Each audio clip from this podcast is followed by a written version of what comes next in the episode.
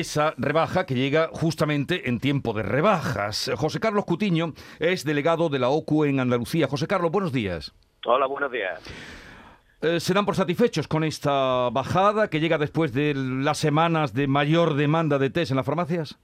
Pues no podemos hablar de satisfacción porque aunque es una medida necesaria, entendemos que, primero tardía, eh, hablabais de, de, lo que ya nos hemos gastado estas navidades en esos test y además entendemos que es insuficiente porque en buena medida no es solo estos test no son solo preventivos para que quienes quieren saber, sino que están supliendo en muchas ocasiones la incapacidad que tiene el propio sistema público para hacer las PDIA, es decir, las pruebas oficiales, las PCR, los antígenos profesionales a gente que tiene síntomas. Nosotros hemos abogado desde el principio porque los test sean gratuitos para todo aquel que presente síntomas y que se realicen además en puntos sanitarios, sea en, los centros de salud, sea en la farmacia y por lo tanto no termine trasladando al usuario el coste de una prueba que debería de hacer el sistema. En cualquier caso, habría también que analizar este precio que se ha fijado, por qué sigue siendo más elevado que el de todos los países de nuestro entorno o, por qué no se adoptan medidas como la que se adopta, por ejemplo, en el Reino Unido, donde existe la gratuidad. Solamente en Italia están en una circunstancia, digamos, económicamente más onerosa para el usuario que, la que vamos a tener en España.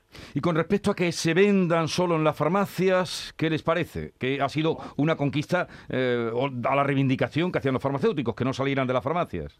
Es la respuesta lógica dentro de nuestro contexto legal. Es un producto sanitario y por lo tanto solo puede ser eh, distribuido en farmacia. Habría que hacer una excepcionalidad con, la, eh, con los riesgos que ello conlleva en cuanto al control de la calidad y la eficacia del producto. Evidentemente es una cuestión que habrá que, eh, que, repensar si realmente se mantiene esta situación de excepcionalidad, pero a día de hoy parece que es la opción más razonable. Bueno, José Carlos Cutiño, delegado de la OCU en Andalucía, gracias por estar con nosotros. Ya han visto ustedes, la reivindicación es que sean gratis como se hace en otros países. Un saludo y buenos días. Un saludo, buenos días.